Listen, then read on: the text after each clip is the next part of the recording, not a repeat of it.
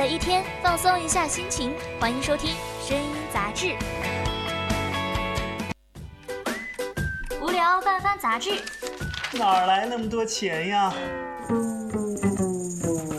那不如用听的，有什么比声音来的更有趣呢？生活需要趣味，用耳朵去发掘，杂志需要魅力，用声音去点缀。哦，那不如来一场视听的混合。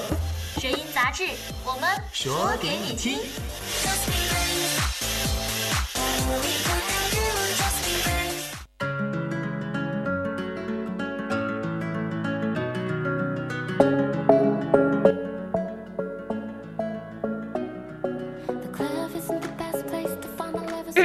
青春调频与您共享，亲爱的听众朋友们，大家晚上好啊！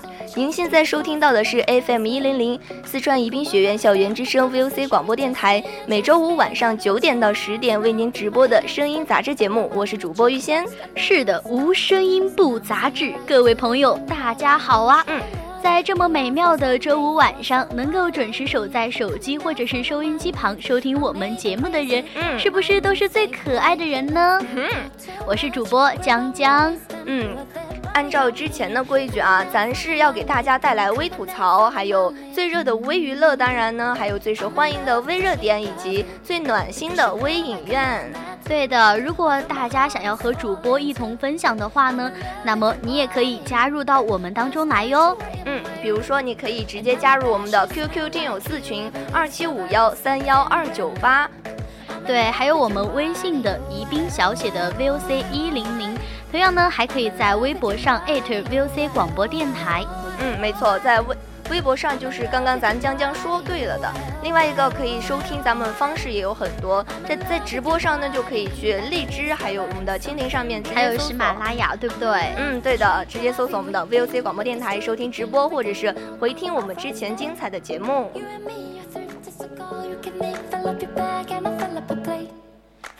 嗯，好的。现在我们有介绍完我们的互动方式和联系方式之后，就要开始我们今天很新颖、很很好去聊的一个微吐槽。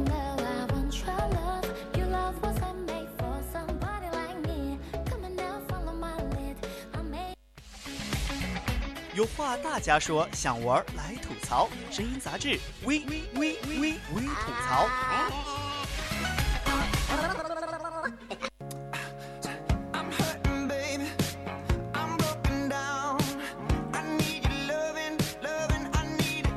好的，来到咱们的微吐槽啦。今天咱们微吐槽的主题是依旧紧跟时代潮流的，没错，它就是为新时代打 call 之假如祖国没有改革开放。嗯，没错。那之所以会定这样一个主题，是你知道最近咱们前天也、昨天、前天也发生那件大事儿，所以我觉得应该好好的聊聊咱们如今越来越强大的祖国了。对，其实我们祖国现正是变得越来越好，才有我们现在这种幸福的花朵。哎，没错没错。其实今天有像江江提到的，为新时代打 call 之假如祖国没有改革开放，也很明显啊。咱们今天可能也会聊一聊我们的改革开放。中国改革开放以来呢，它是不是一个飞速发展的一个时代？如果说要把这个改革开放写一本书，我觉得江江可能会，嗯，写到读几个月都读不完的。对啊，其实有关我们中国经济崛起的文献嘛，也是十分丰富的啊，因为我们都是很有才华的人。是梁静茹给你的勇气吗？可能是五月天哦。啊，对，然后有讲到改革开放的时候，其实我想跟江江问一下啊，提前跟你铺垫一下，你是理科生还是文科生呢？我是工科生。哦，那就可能是理科生了啊。那作为一个理科生，对咱们的改革开放或者是呃历史这方面不了解，那我可以原谅你。No no no，我还是学过私书毛概马原的好吗？嗯，好的。那总归是有学理科的听友，可能现在是一头雾水的，说改革开放这个词儿可能是上个世纪的词儿了，怎么今天出现在这里呢？因为我们要喜迎十九大呀。对，小声点，小声。我都有刻意降低音量啦。对对对，就心照不宣啊。那其实跟呃没有不怎么了解改革开放的听友们还是解释一耳朵。那改革开放是一九七八年十二月的时候，在十一届三中全会，那个中国开始性实行了对内对内。你自己在纠正自己嘛？而且还很生气的样子，神经病啊你！不是因为自己刚刚确实是走神去了，不好意思啊，听友。对内改革、对外开放的这样一个政策，所以说改革开放其实还是挺好、容易理解的。对，其实中国的对内改革嘛，也是先从农村开始的，嗯，没毛病。你知道吗？在我们七八年十一月份的时候嘛，然后就给大家敲一下话筒，得得给大家科普一下了。敲话筒敲黑板了。在我们安徽省凤阳县小岗村呢，那个时候就实行了一个政策，你应该都知道，耳熟能详的好吗？对对对，分田到户 到。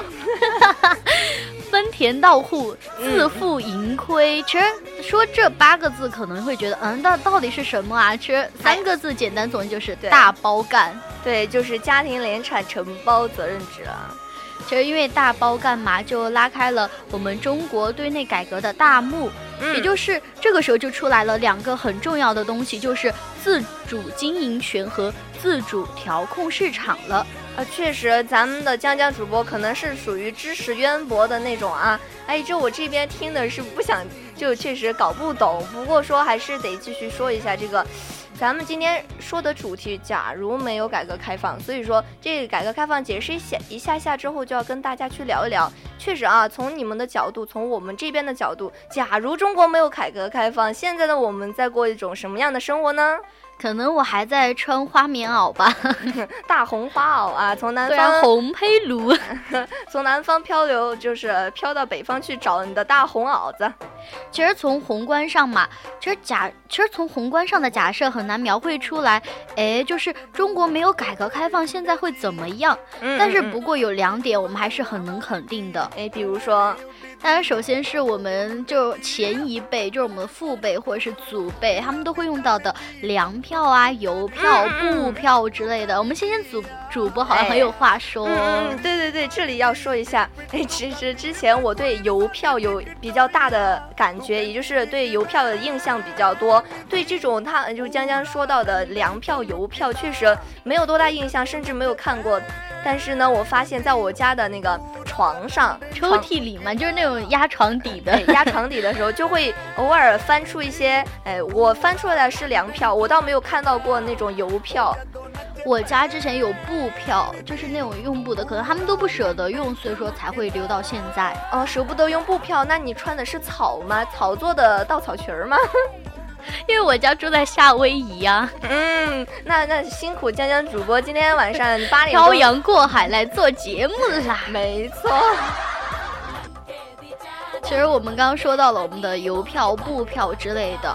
我是九七后，对，我是九七后，就直接说零呃九零零零九零后也是可以的，非得非得去。没有啊，九零后的话，可能你是九零年或者是九一年出生的，我没有那么老啊。所以你非得去抠那七年也是蛮计较啊。嗯，对呀，其实，在我的记忆中嘛，粮票就是一直是存在于九二年或者是九三年的时候，是更早的年代。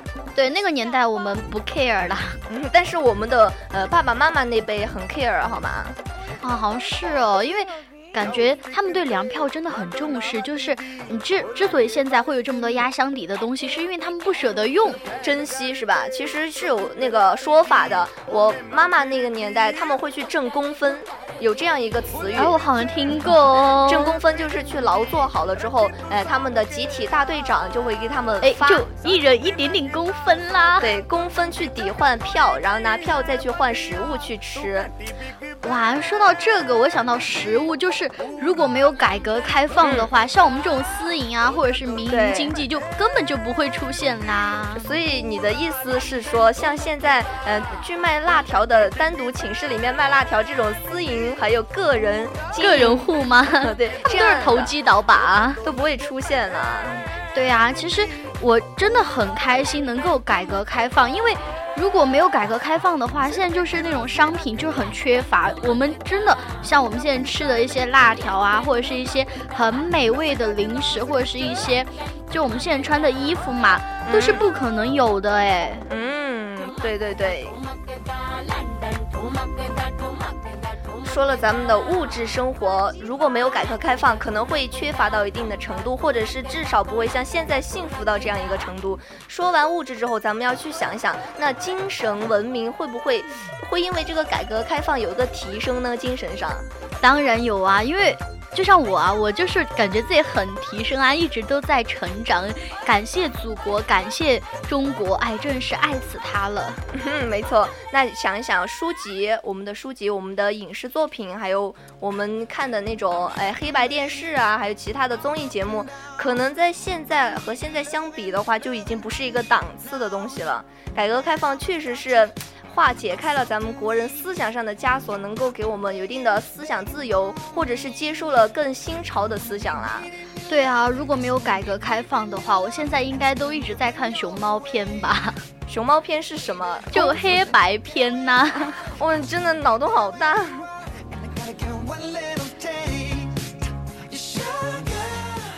那再来想一想啊，假如咱们中国没有进行改革开放。会有什么样？从外界来讲的话，有什么样的局面？比如说，你会觉得没有改革开放之后，中国变成了什么，或者是和谁类似？哇，天哪！我脑袋里突然就冒出了两个字，真的要我说出来吗？我怕被打哎！我想出来三个字：大长今。那那我想到了朝鲜，和你一不一样啊？哎，确实确实是一样的。我想到他们的蓬蓬裙，就很好看的蓬蓬裙啊。蓬蓬裙，难道我之前看到的和你不一样吗？我看的都是露露乳装。哎哎，你真的会不会说话？那个就叫那个齐胸，就是你说啊？难道这个解释不生动、不具体、不形象吗？哎，请扯回来，我们就是在说朝鲜了。那现在的朝鲜可能就是我们如果没有进行改革开放时候的中国吧。其实也没有那么可怕，别人还是很努力的啦。啊，是啊，是啊，那那个年代的我们也很努力啊。啊除了像朝鲜之外，我突然想到，有点像，可能没有改革开放之后，就有点像苏联一样，经过内部瓦解之后就不存在了。哇，真的好可怕！想到如果之后这个国家它不存在的话，会怎么办？其实我们我们毛泽东嘛，就是我们的伟大的主席毛爷爷了。他在那个时代的时候，学过政治的都知道啊，他已经和国家就许多国家有了很密切的来往。嗯，没错呢。他刚其他人就外交与国其他国家外访的时候，就会一起去铺设很多很多为中国着想的事情。对，比如说像我们的周恩来总理啊，就是那个。外交什么什么大政政策，就是特别特别的好。对，求同存异方针，就高考会上考到的题目啊。对，就是，其实我们又说到了，就是改革开放之后，如果没有改革开放，我们现在到底应该是什么样的，对不对？嗯，没问题。那么我就很好奇啊，如果改革开放提前三十年，那么如今的中国又会是什么样的呢？嗯，这就是江江倒给我抛了一个好问题啊！刚刚我又在为难你，结果你现在倒是会为难我了。嗯，因为我们是好姐妹嘛。对，一九七九年的改革开放，你往前提它个三十年，那不就一九四九年了吗？那不咱中国成立吗？哦，那你数学很好哦，历史也不错哦。哎，没错没错，突然好害。羞，那你害羞个什么啊？你继续科普啊！啊，科普什么？我们在是在聊天好吗？哦，嗯，就那个时候，一九四九年，中国的内战就刚好和蒋介石在台湾打完了内战，解放战争完了之后呢，就进行了各种平嘛。你知道，一般初建国都会有很多很多其他事情去烦着的。嗯，对对对，内忧外患之类的，对吧？对对对。那在外面，像国际局势，像国际的局势，它就是呃杜鲁门主义和马歇尔计划。我相信在座的只要是文科的听友，绝对会很熟悉这两个计划和主义的。Oh, excuse me，我是工科生，所以我不没有包括你好吗？就那个时候的主义和那个计划实施起来，就是冷战，世界局势是非常微妙的，跟你说。为什么呢？哦，对对对，应该想到就是很微妙。嗯，反正总之就是，哎，尬尬的，或者说就是蠢蠢欲动，虎视眈眈。哇，那你语文真的很好，听到你说了两个成语，真的是。就逼急了，突然冒出两个成语，我现在有点哦，猪逼急了都会上树，咱们预先逼急了还会说成语了。我突然之间有种想揍你的冲动啊！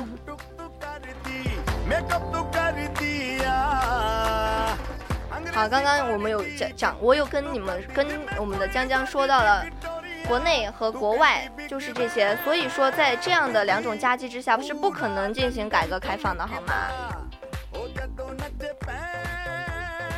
你有回应我吗？请问，谢谢你回应一下我好吗？我跟你说了，我在深思啊，我在想啊，如果没有改革开放，我到底是什么样？想想就很可怕。所以就庆幸我们生活在这样一个呃幸福的时代，同时也进行了改革开放，为我们的新时代打 call。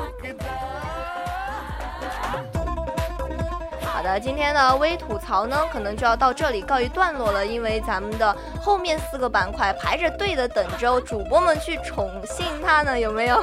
有 啊有啊，真的是我感觉我们的微娱乐都快要冲出来了。嗯，好的，那走一个微娱乐。看新鲜，听八卦，声音杂志微娱乐。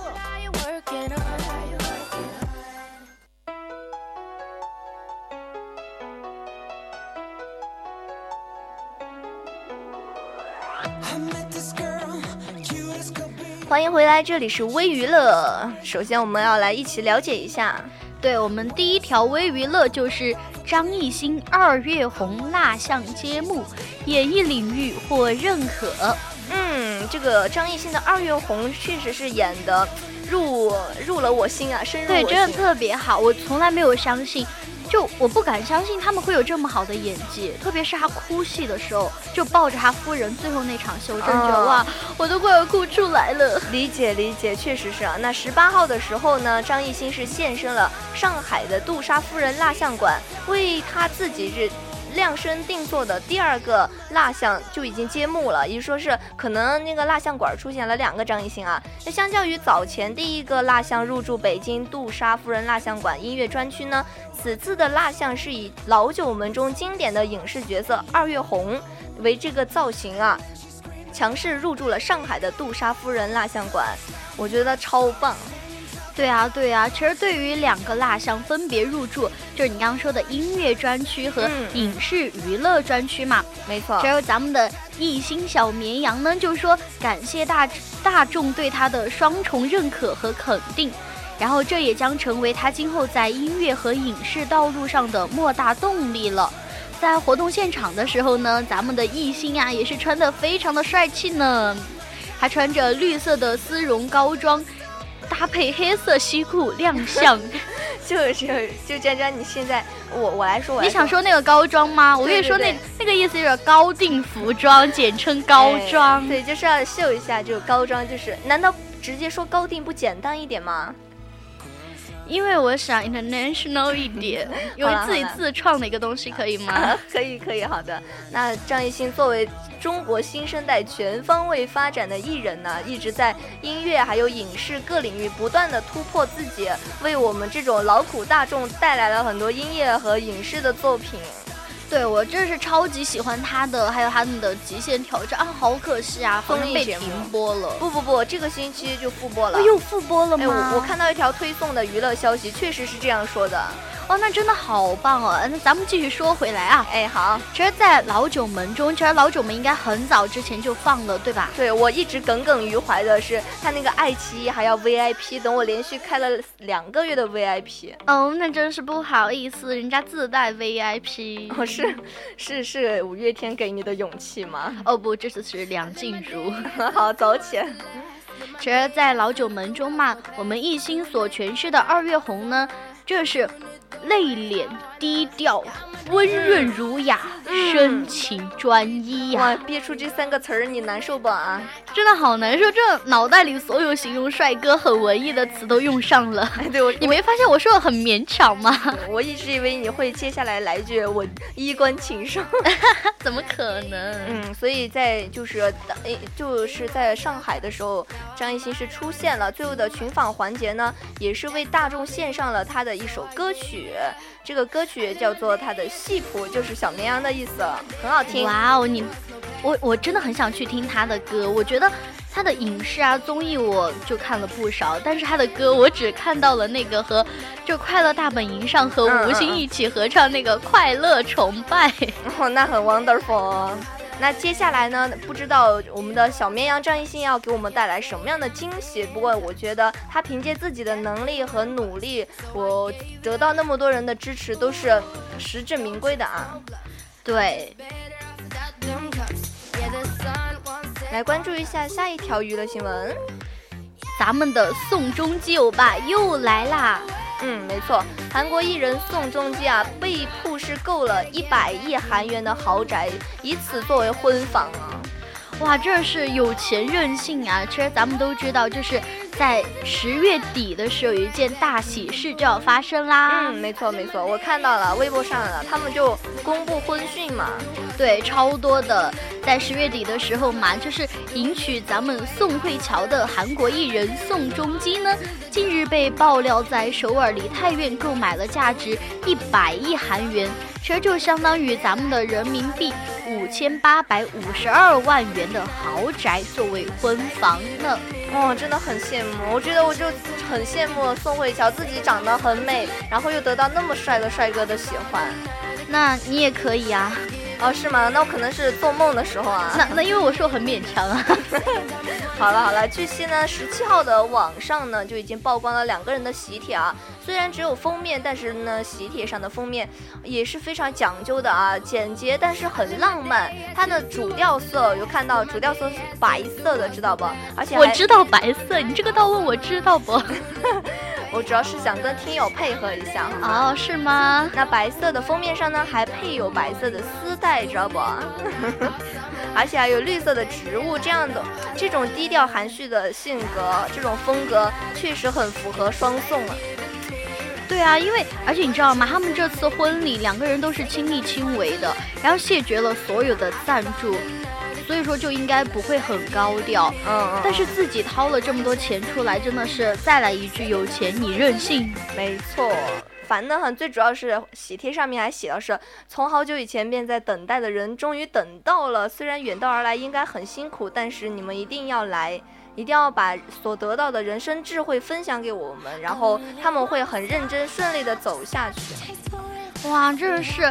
结婚了还要秀恩爱，好讨厌呐！谢谢吧。好，下一条娱乐新闻是黄子韬受伤装被赞是盛世美颜，哎，不错哦。男友力 Max 成了追女的典范，发生了啥事儿呢？我真的我想到咱们的物理涛，物理涛涛啊，哎呦，真的是，我之前觉得他是一个很高冷很。就是不好相处的一个人，但是真的看他的综艺节目之后，我觉得他，哇，就是形象崩塌了。但是我超喜欢现在的他。嗯，我觉得综艺节目上就成表情包也没有很生气，而且是大波的全网表情包了，已经红到一定境界。而且有非常耿直，我有关注他和杨幂一起的《真正男子汉》里面，耿直 boy。哦，对，真是超级耿直的。咱们涛涛最近有一件大喜事嘛，嗯，这就是随着《大话西游之爱你一万年》，好，我没有对你表白哦。好，我知道那个电视剧的名字。好，对，就随着这部剧的热播嘛，网上就流传了一组至尊宝，就是咱们涛涛饰演的受伤妆的照片。然后这个时候就被广大网友封为盛世美颜。嗯，没错。那这个盛世美颜是什么样子的呢？其实照片中的黄子韬的就是额头、颧骨，还有鼻梁、嘴角都带着伤口，再配上黄子韬特有的桃花眼，还有猫咪唇，哇，一不小心就被迷住了。哇，那你真的是很不小心哦。那是啊，像我们这种女孩子嘛，很容易母性泛滥，保护欲爆棚的好吗？她那妆一出来，确实很容易让我们哎迷失了心智。哇，那这很可怕啊你。嗯，没错，来到北京时间二十一点二十九分，上半段节目突然之间就要跟大家说再见，下半段依旧精彩。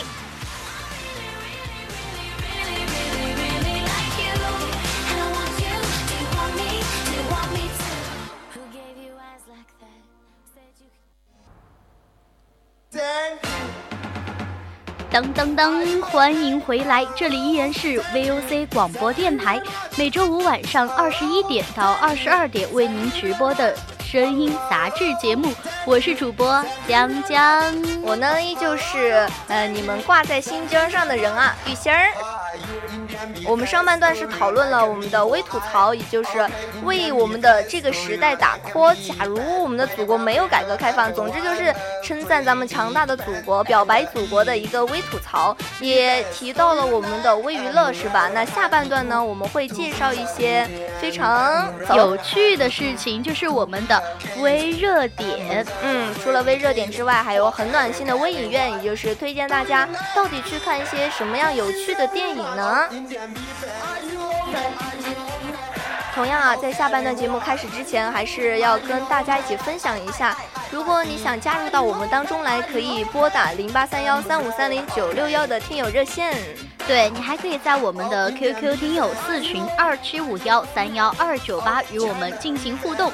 同样呢，还可以在微博上 @VOC 广播电台。没错没错。那哎，宜宾的推送，咱们江江有没有说呢？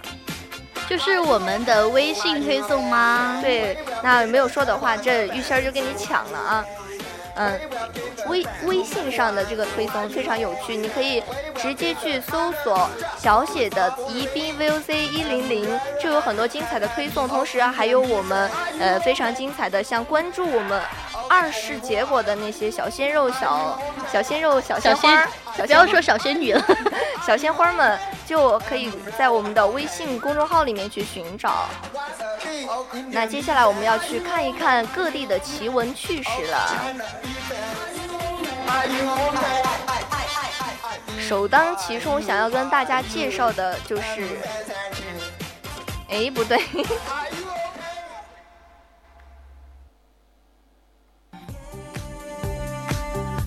具价值的热点，最迎合你的品味。接下来是微热点。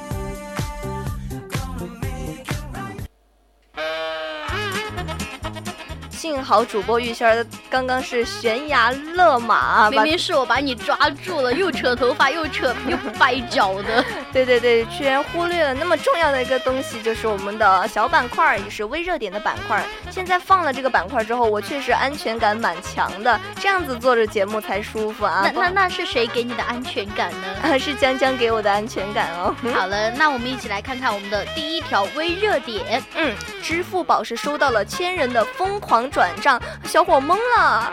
对啊，大家有没有想过这样一个问题？嗯，如果全中国人每人给你转一分钱，一分钱，那我们十四亿人就是一千四百万人民币。哦，好多呀，上千万的人民币，我从来都不嫌弃。那你真是醒醒，该起床搬砖了。好嘞，我这就走。哎，这不过最近呢，有河南小伙感受到了别人疯狂打钱的快感。嗯，不过是一分钱的话，这种快感还是蛮难享受的啊。其实他短短两个小时嘛，就收到转账近两千五百次，平均不到三秒就收到一笔钱的哦。哦，那这样其实两千五百次，嗯，乘以一分的话，也也都几十块钱啦，是吧？江江，我数学可以吧？你啊，是吗？啊？啊，忽略掉这个问题，我数学也不好。好了，就这些转账呢，虽然转了二千五百多次，其实呢，每一次都是一分钱，就会好奇啊。听有些人说，这咋回事嘛？就原来是这个样子的。昨天的时候是一个，呃，不是昨天吧，就是在那个时间段，反正全国的国际消费消平日，消平日的意思。我真的很想有这种消平日，对我也消消平啊之类的。我只是想天天都是消平日啊，就在这样一个国际的消平日呢，呃，网友叫做。艾特小南户张小莫呢，他就艾特了支付宝啊，说呃宝宝你看着办吧，这不就暗示着说支付宝说给我转点钱的意思吗？所以说他还晒出了自己的二维码，没有想到的是，官支付宝的官方确实是转发了这条微博，而且附带说了一句，好吧，那咱们每人给他打一分钱，让这位朋友的手机震动一个一个晚上。哇，真的是我，真的很渣！现在这种好事，为什么我之前没有得到？所以就暗示暗示江江，你现在没事的时候，要刷刷微博吗？哎，刷刷微博没事，艾特艾特几个大佬，就艾特一下你的朋友马云，艾特一下我的朋友刘强东啊。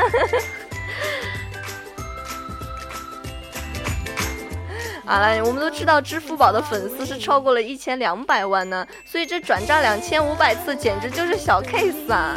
对啊，对啊，而且这个小伙嘛，就自己说他去吃饭的时候，然后手机就一直提示他，哎，转账一分。这饭店老板都看傻眼了，你知道吗？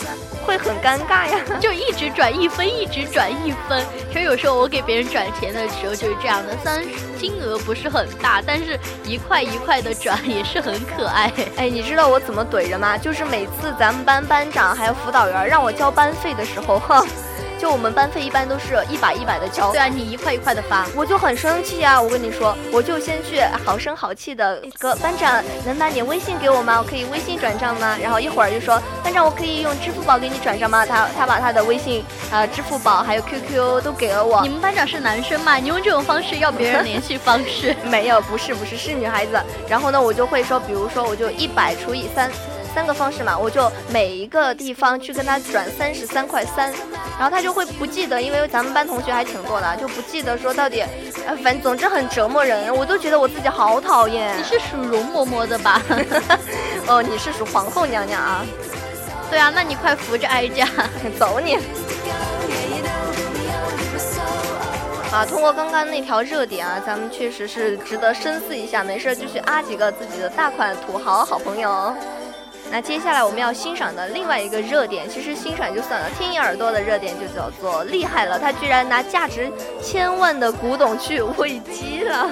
可能是钱太多没地方花吧。那还有另外一种可能，就除了钱太多之外，还有一种可能就是他不知道这是个古董啊。那这样很可怕。就我只知道原始人时期嘛，就是石锅当喂鸡碗用啊，这样可以理解啊。然后就好好的一个古代石锅，居然沦落到了这种程度。嗯，没错。然后这个时候呢，河南阿婆啊就在山上捡到了一个古代的石锅，哇，那应该是古董哎。何止只要是古代的东西都是个宝，好吗？那那我现在从现在开始，我也开始存一点东西，可能过了几百年、几千年之后，我的东西也是个宝。所以说你要知道，现在留一些东西去把它当做传家宝，或者是把它埋在地下，总之就等后代自己挖。对对对，随处都是宝。那你会存什么？我啊，我肯定不能存纸张的钱呢。我一般都会，肯定会腐烂吧？哎，我我可能会去把我的，哎，哎，我我一没有喜欢的玩具。我突然发现，我这个人真的，那你存辣条吧？你不是最爱吃辣条吗？这这辣条存到后面去，变质成了一个新的物种，可能就流行起来了。也就是一个新新新的星球，叫做辣条星球。哦，这全部都是我的后代组成的。啊，说回来啊，这个石锅是值值价值千万的这样一个古董，留给了一个阿婆，也就是河南的阿婆。她她去喂鸡是怎么回事？她是在山上捡到的这个石锅，知道不？那专家就带看到这个石锅，可能是专家在各个地方呃就瞄一眼看一下有没有什么古董啊？你们是不是在用什么古董啊？或者是他在跟鸡抢东西吃的时候，发现哎这个碗儿好像有点架子。所以这个专家是发现这个古代石锅之后，直接带回了郑州去鉴定。鉴定之后，可怕了，它确实是北京人时期的石锅。北京人时期，你知道吗？我知道，我知道，我这个我真的有了解过，对，超级早的啊，就就原始社会跟山顶洞人是可以相提并论的，都都不是说什么朝代问题，那是比朝代还要之前的，对比夏商西周还要可怕的东西。所以这个阿婆啊，确实是发现了一个宝呢。消息在传开之后啊，留言就很离谱，你知道吗？这个石锅曾经是被人说是外星人留来的，外星人应该不用石锅吧？他们应该用电子锅，电子锅更潮流哈。其实据悉啊，石锅现在还可以闻到残留物的怪味，咦。而且原来的痕迹也就不在了嘛，价值还是大幅度的会有降低啦。嗯，对对对。其实咱们刚刚说到是一个河南阿婆，六十岁的妇女嘛，五年前上山砍柴的时候就捡到了一个石锅，是刘海砍樵，记得吗？记得那个成语和典故吗？啊，那个电视啊，电视我看过。对，刘刘海砍桥。对啊，其实那那个时候他讲那个石锅的时候，两边的木柄嘛，已经都没有啦。对对。因为可能是木头吧，不是石头。嗯嗯嗯。然后这个嗯老妇嘛，就带回去。请叫阿婆，阿婆很美好的一个词语，老妇就 真的很。我觉得老妇吧，听起来就很那种 international。阿婆的话，就有一种台湾腔的感觉啊。哎，其实还好啦。其实咱们说到，他就拿回去喂鸡的大锅当做。然后专家带走时，然后还让那个专家你给我还回来。对对对，那记者你知道吗？什么都瞒不过，风吹草动都离不开记者那八卦的眼神和耳朵。所以记者是经过多方的打探，就联系到了发现这个石锅的专家。那对方就介绍这专家说，那在近期呢，当地政府在民间寻找到了这个东西，这个宝锅当喂鸡锅，呢 确实是一件非常匪夷所思的问题啊。对，有点暴殄天物，天物了。嗯，没错。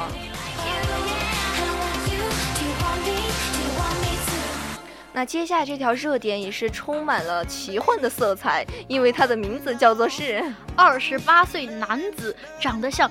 八岁男孩，而且还事业有成。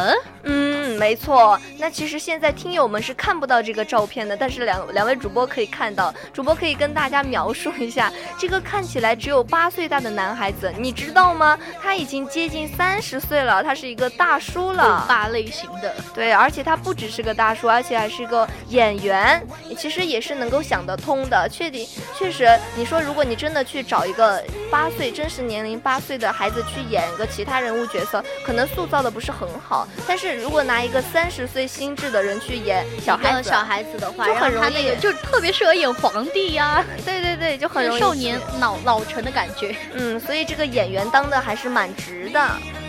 其实这个原因也是非常的痛苦吧，因为他八岁的时候就被医生告知说他的身体里面是缺少了一个一个激素。生长激素，所以就停止了发育生长，二十多年，导致他二十多年之后还是相貌生高，八岁的时候一样。嗯，没错。但但是我觉得应该很可爱啊，就是说大学期间的时候嘛，他萌萌的身高和外表就让老师同学都很喜欢，大家都会照顾他。对，我在想，我们也是经历过各种考试的人啊。如果你你看到一个，呃，我已经，比如说看到一个一米八。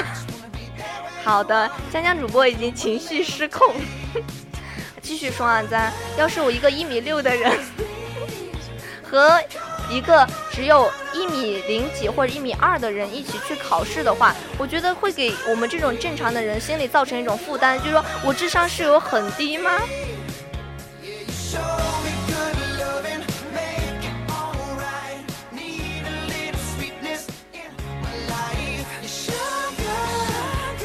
好的，我已经不想再说什么了。咱们江江主播啊，现在呢已经到了一个情绪失控的一个状态，可能他是想要从他现在三十八岁的年龄变成他八岁的年龄，所以说一想就想嗨了，想疯了啊。不过咱继续介绍这个二十八岁的男子，长得像八岁的男孩儿，事业有成，确实啊，他毕业之后啊。就直接去北京打拼，而且每天也是非常的正能量，直接就是拼搏上去，苦中作乐，也不会说，哎呀，我要给自己灌毒鸡汤，我怎么怎么不如别人。他同样是非常不自卑，非常去，呃，相信自己的一种情况。所以在他二十一岁的时候，也就是在我们的公元二零一零年的时候，他有幸的出演了《小小擦鞋匠》。我的天呐！当时，呃，那我接下来可能要去搜一下这个，去看一下他出演的那个角色。对呀，你知道没有？我现在又回来了，好吗？我没有 疯。对，江江主播现在可能回想了一下，变不回八岁了之后，情绪又稳定下来，继续和我一起做节目呢。哇，那你真的很开心哦！刚刚我有穿越，穿越哈。好，那咱们就继续说到啊，其实就在一一年的时候嘛，他又出演了《少年康熙》历史剧。嗯，没错，他演的就是少年小皇帝康熙，演的相当好，我觉得。他演了六年哦，演了六年，你想强调什么？嗯，就是他很厉害，就一直都不变呐。本来人家都停止生长了，还变什么变？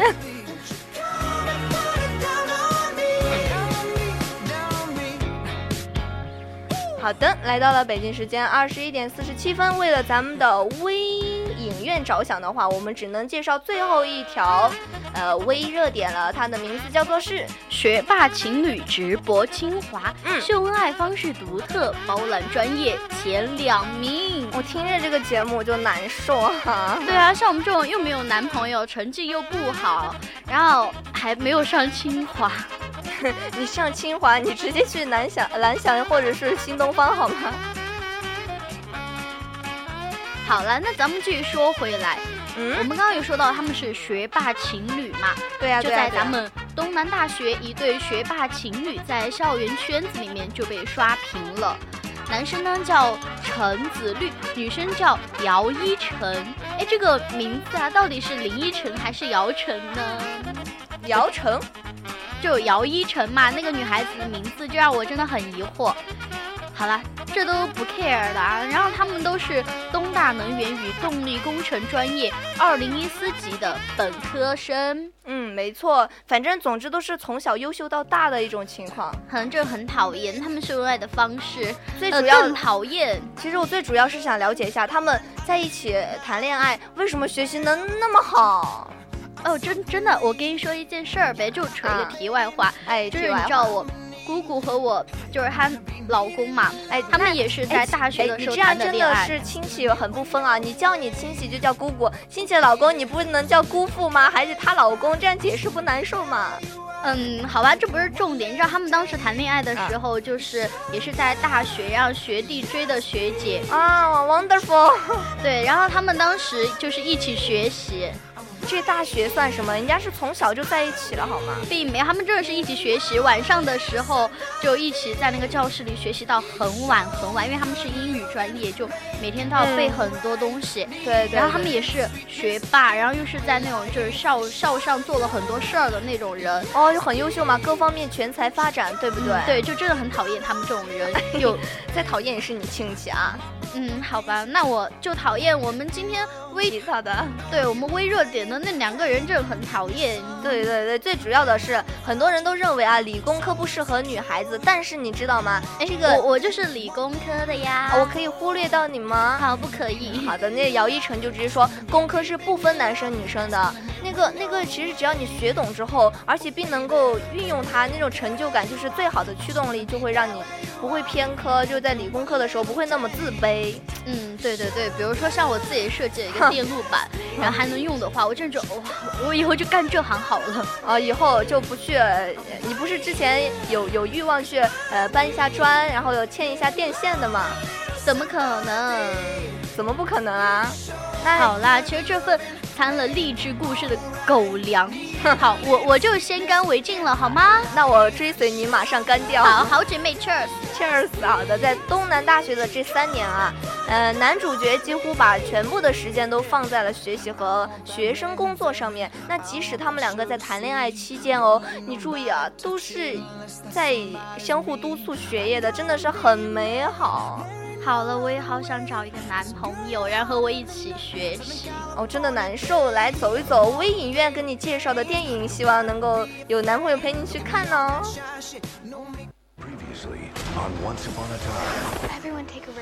哇哦，好多大片上映了，没钱、没票、没人陪，没关系，声音杂志微影院给你最新的影院享受。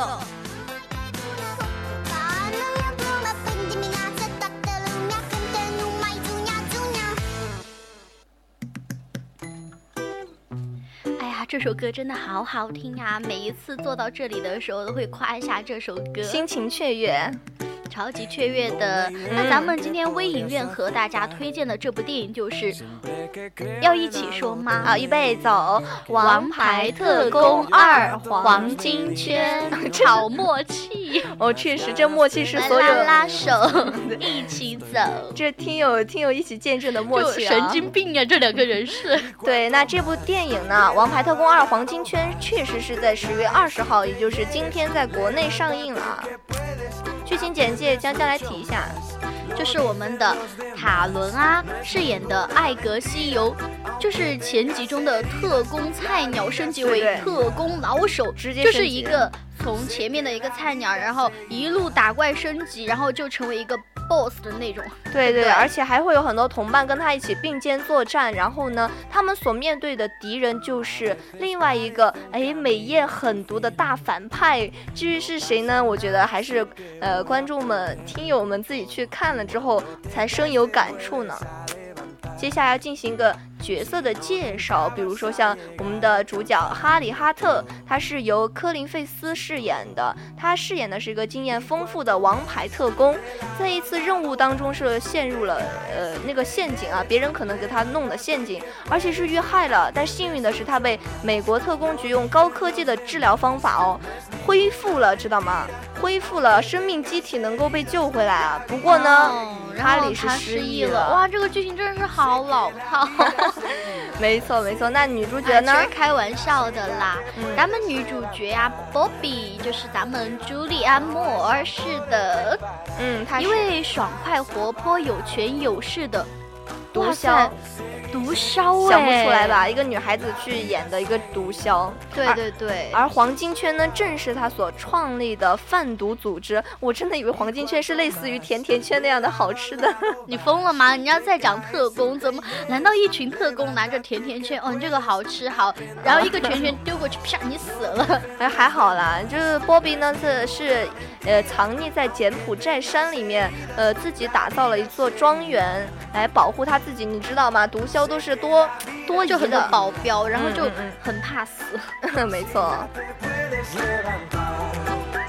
那其实，二零一七年九月二十七号，《王牌特工二》呢就已经在韩国上映了，已经超过四十八万的首映观影人数，是刷新了韩国十九禁电影的最高首映记录，很棒的啊！这部电影。对啊，在咱们一七年十月的时候嘛，咱们的《王牌特工二：黄金圈》上映三周就累计全球票房突破了两点五亿的美金呢。美金确实，而且是上亿了的，我觉得很棒啊。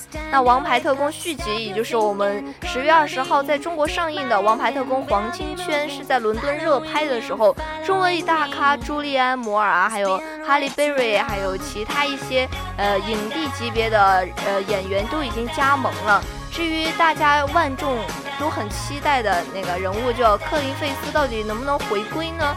其实就已经证实了科叔回归，因为他已经呃在 INS 上面晒出了一张现场照。哇，那这个很期待呀！嗯，没错呢。就是在咱们此次嘛，就是红毒蛇，刚刚咱们有说到黄金圈，然后还有一个红毒蛇，对佩德罗帕斯卡在网络上嘛也发布了片场的照片，我最爱这种人了，因为他们会嗯呃就暴露出很多的小秘密，对对对要满足我们这种人的嗯那种心情。剧透是吧？对对对，然后他还写到。藏在哈利身后，还贴了安全地带的标签。嗯嗯。那，这难道是在暗示着什么吗？哎，可能是哦，反正总之你知道，人家戏精的戏就很多，像我这种戏精可能会去脑补出另外一部黄金圈啊。好，那你真的很棒棒哦。嗯。好了，来到北京时间二十一点五十五分啊，带着咱们两位主播仓促的语言，是把咱们这个《王牌特工二：黄金圈》的电影是推荐给了大家。十月二十号上映，也就是今天，咱们听友还是明天来得及去看一看，感兴趣的话。对，带上自己的男朋友啊、女朋友一起去看一看。哦，嗯 你不要这么明显，人家还可以带友情、带亲情去看的好吗？你说的我真是无言以对。我是在帮助你啊，不让你那么尴尬。可能你明天看的时候是牵了一条宠物啊。好，那我就带仙仙去看。哦，这这是啊，砸了自己的脚啊。好了，呃，这个声音杂志节目就要跟大家说再见了。我是主播玉仙，我是主播江江，咱们下期不见不散哦。好嘞，拜拜。